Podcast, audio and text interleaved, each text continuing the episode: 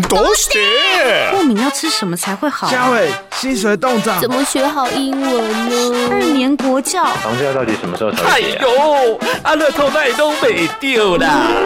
谁？是谁在呼唤全能的我？食衣住行娱乐，所有你想知道的，我全都告诉你！哈哈哈哈哈！嗨嗨，是我是我，我想要知道。我是特派员婷君，进入所谓的职场有哪一些需要留意的？我们今天就为您邀请到了劳保局花莲办事处钟明义钟主任来跟我们聊聊。主任你好，你好，主任你好，各位听众大家好。嗯，其实说到了这个工作这个部分，我想不管是学生的打工潮，又或者是毕业季，主任一定看过很多例子，是，是不是？一开始先为我们学生听众朋友，或者是雇佣学生工作的公司，我们来分享一些您实际面对到的心情。是是是是。这个很重要哈，尤其现在是四月嘛哈，那马上面临到七月的暑假了，那也有毕业了哈。那很重要一点就是说，其实劳不管是劳动部啦，或者是劳保局，对于这个劳工的劳工劳动权益，或者是说学生的打工的权益，其实都是非常重视的。嗯，啊，这个议题方面，那其实，诶。就我们劳保局来讲，我们每年哈固定在各大学校还有中学啊校园都有一个深耕计划的校园演讲，嗯、那就是其实是针对这个劳打工的权益哈，让学生多少有一些基本的概念。嗯，那至于说公司行号可能疏忽了，或者说有意的这个疏忽这个学生。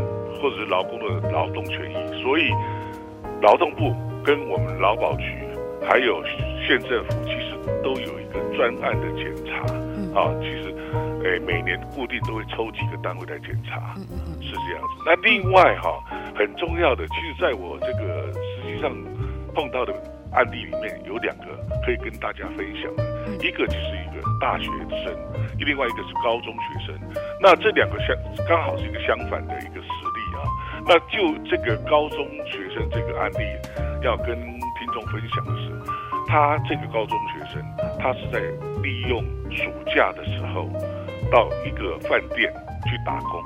那这个还好，这个饭店他有按照规定来加保，所以他在到职的第二天，很不幸的在下班途中发生车祸，当场死亡。但是还好，刚刚有跟各位报告，他是有按照实际上的来加保，所以我们虽然只有加保两天，我们劳保局也是按照这个规定发给他们的给付，啊，四十五个月的四五四十五个月的死亡给付，啊，这是第一个比较好的一个实例。虽然这个很不幸，那另外第二个就是比较不好的实例了。那这个大学生呢，他是利用每个礼拜六、礼拜天也是一样。到饭店去打工，那一开始饭店很重视这个这个打工的实力，所以他也按照实际上的加保，就是到职当天加保，离职当天退保啊，所以都没有问题。但是真的很不幸，有其实也是要跟大家报告，就是说真的不要疏忽了。那在有一次刚好也是礼拜六打工的时候，这个饭店忘了帮他加保。结果刚好好死不死，也很巧的，他就发生车祸。嗯，那同样的，他也死了。那这种情况之下，就劳基法的规定，当然要回归到他要当饭店要负责赔偿的。嗯、这是两个很重要的实例，其实对公司来讲，真的也要注意。是，我想保险保险就是保一个意外，对对对，所以大家要放在心上这样啊。不过其实有一些基本的东西，我们还是要提醒大家留意啦，因为我们都知道公司受雇员工如果超过五个人以上的话，其实就是要强制参加劳保。是，那四人以下的公司行号的员工呢，可以不用参加劳保。是，但如果要加保的话，如何加？可不可以在工会加？哦，是这个重很重要的问题啊。嗯，其实就劳保条例第六条的规定。单位如员工如果超过五个人以上，是强制要参加劳保的。那四人以下公司行号，目前来讲是属于自愿投保，也就是说他可以投保，也可以不投保。嗯，但是就算他不在公司里面投保，他是四人以下工商号，他也不能在工会里面挂名投保，或者我们查到的话，还是要依照条例的规定要处罚。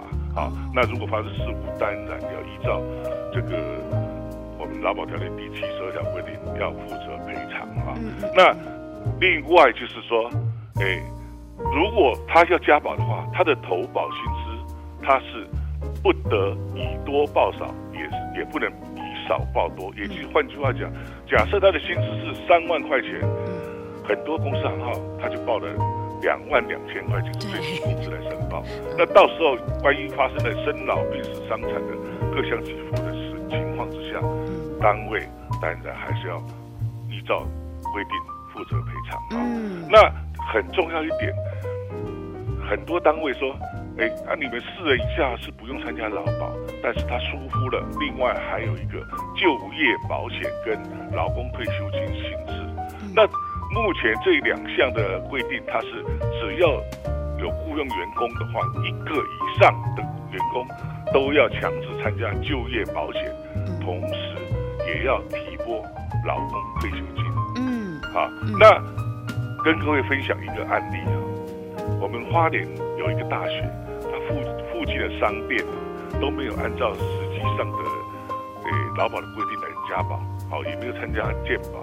那另外他可能就公司上也有些疏失，所以这个这个大学的学生呢、啊，他有一次在网络上，他就把这个情况，把所有他们附近的商店画成一个地图，我们之前叫做。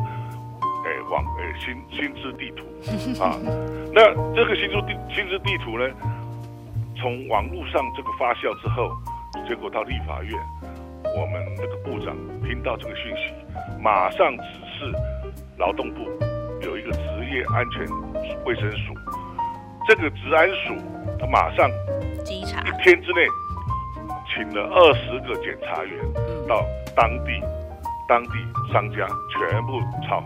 好，结果依照规定罚了蛮多个单位，也就是说，那些他可能是四人以下的单位的劳保，他哎没有劳不用参加劳保，但是他一定要参加旧保，同时要提拨劳退。当然，他还可能有一些工工作依照劳基法违反劳基法的这个规定的部分，所以这也是要提醒投保单位哈，要依。照规定来办理，是尽量不要投机啦，就是还是会被注意到的。是，但是我们反过来讲好了，有一些人是自己不想保啊，他可能呃觉得自己这个欠卡债，然后不想要被发现或什么的，他要求公司不要帮他加保，可不可以？哎，对，没错哈。其实这个因为经济不景气啊，其实现在蛮多这个劳工哈有欠卡债的状况。对，那这种期限卡债，他很怕说万一。在公司里面加入劳保的话，万一这个法院啊或者行政执行署知道之后，会扣他三分之一的薪水，所以常常有跟单位要求说：“哎，老板啊，那你就麻烦不要帮我投保，好不好？”嗯，这个是口头上跟他报告。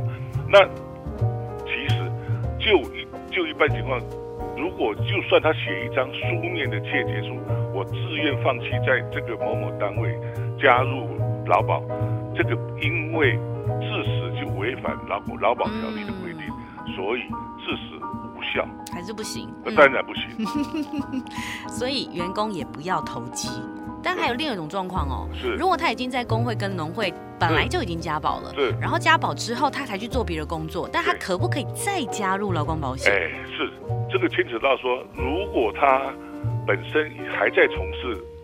工会的相关的工作，举例来讲，他是营造工会加保，他白天还在从事营造的工作，但是晚上呢到 seven 去打工，好，所以他两边都有工作。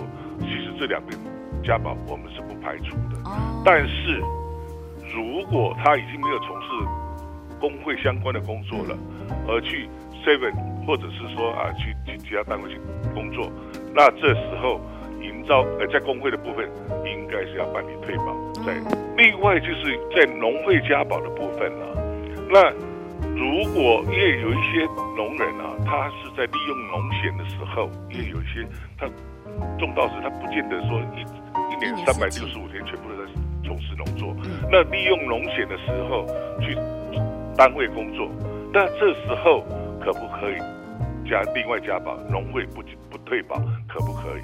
就目前的规定的话，只要他劳保部分一年没有超过一百八十一天，农保的资格还是保留着的。嗯，啊，除非他超过一百八十一天。嗯，如果超过一百八十一天，那很抱歉，我们劳保局农保的部分就会把它主动帮他办退保。嗯嗯嗯。啊，那那有有一些说，那如果我在公司里面工作，那呃工会或我在工会加保部分我要保留着，或者是农保的部分我要保留着，我不在公司加保可不可以？嗯，那因为劳保刚刚跟各位报告过，其实劳保是强制性的保险，所以在工商号里面。要强制加保，是啊，嗯，所以其实都得要啦，就是大家就可以不用再闪了，只要你在那里工作，你就是对，就是都得要。但还有一个状况是，有一些公司行号他会用规避的方法，例如说他会觉得，哎，你到职之后只是试用期啊，试用期应该可以不用加保吧？如果在试用期不加保，可以吗？其实就劳保相关的规定哈，要跟各位听众分享的是，它其实没有所谓。也就是说，你在到职工作的话，第一天就要办理家保了，是，没有所谓试用期啊。那其实就我们目前劳动部的显示统计的显示哈，其实常常发生工作中受伤的情形，其实有两种人，一种是老鸟，也就是说资深的员工，为什么他们容易发生上次工作中受伤？因为他们认为说他这个职场的环境他非常的熟悉。所以，因为疏失反而更容易发生职业灾害。另外一种是菜鸟，也就是说刚进来工作的员工对环境呐、啊，或者是对工作的流程都不是很清楚的状况，更容易发生公公安的状况。所以规定他没有所谓试用期，嗯，也就是到职当天就要申报加保了。嗯，所以不管如何，我觉得就是不管如何，你就是只要在工作了，一踏进来。就是要有一个保险在身上，但是我觉得最重要的是，有一些朋友可能就糊里糊涂的，也不晓得到底有没有被保，或有没有真的保进去哈。所以我想最后要麻烦主任跟我们分享，到底我们要如何去确定这个单位有没有帮我们加入劳保，或者是刚才提到的提拨劳退金这个部分呢？是，这很重要哈。嗯，那这很。很容易的一点，很简单一点，就是说，如果你本人有空的话，你其实要带着身份证印章到我们劳保局各地办事处，都可以查询你的资料。啊，第二个，如果你本人不方便，那你也可以委托，哎，你亲友来来查询，但是这个亲友一定要带着他本人的身份证印章，还有受托人，也就是被保险人的。身份证印章，两个身份证印章到我们各地办事处，啊，要委填写委托书，那就可以查询。这是第二种方式。那第三种方式其实又是更简单。其实如果说你本人有自然人凭证，这自然人凭证就是网络上的身份证。嗯。那如果说有自然人凭证的话，其实你只要在电脑上插卡进去，直接就可以查询本人的这个资料，好。那第四个有一种叫做劳动保障卡，我不晓得那个主持人有听过但不了解。是劳动保障卡哈，其实你可以到邮局或者是土地银行、台新银行或者是台北富邦银行，你只要去跟他申请一张劳动保障卡，你直接就是可以在他们银行或邮局的 ATM 啊，直接就可以查询你的。个人资料，包括你劳保、被保险人的资料，还有劳退的资料等等哈。那如果你也不方便来，那也没有亲友可以帮忙，那也没有自然人凭证，也没有劳动保障，那还有一种方式，你可以来喊我们我们劳保局，说明说要你个人的资料，但是要检附你的身份证、影印本，另外要签名盖章。那这时候。会把这个你的个人资料寄到你的户籍地，嗯，那这时候你就可以知道了。是，我想所有的方式啊，呃、您都帮我们准备好了。是啊，所以您可以透过任何一个您觉得比较方法的呃比较方便的方法来做查询嘛。那我想最后就要麻烦主任是不是也给我们一句话？呃，我想就是。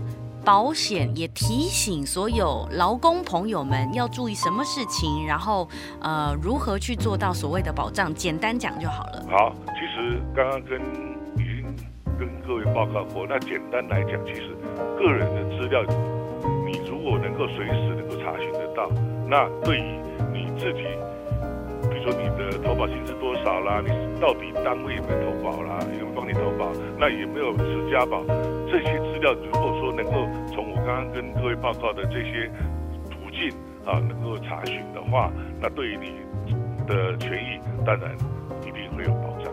是劳保局，劳保局就是要为我们多一些保障。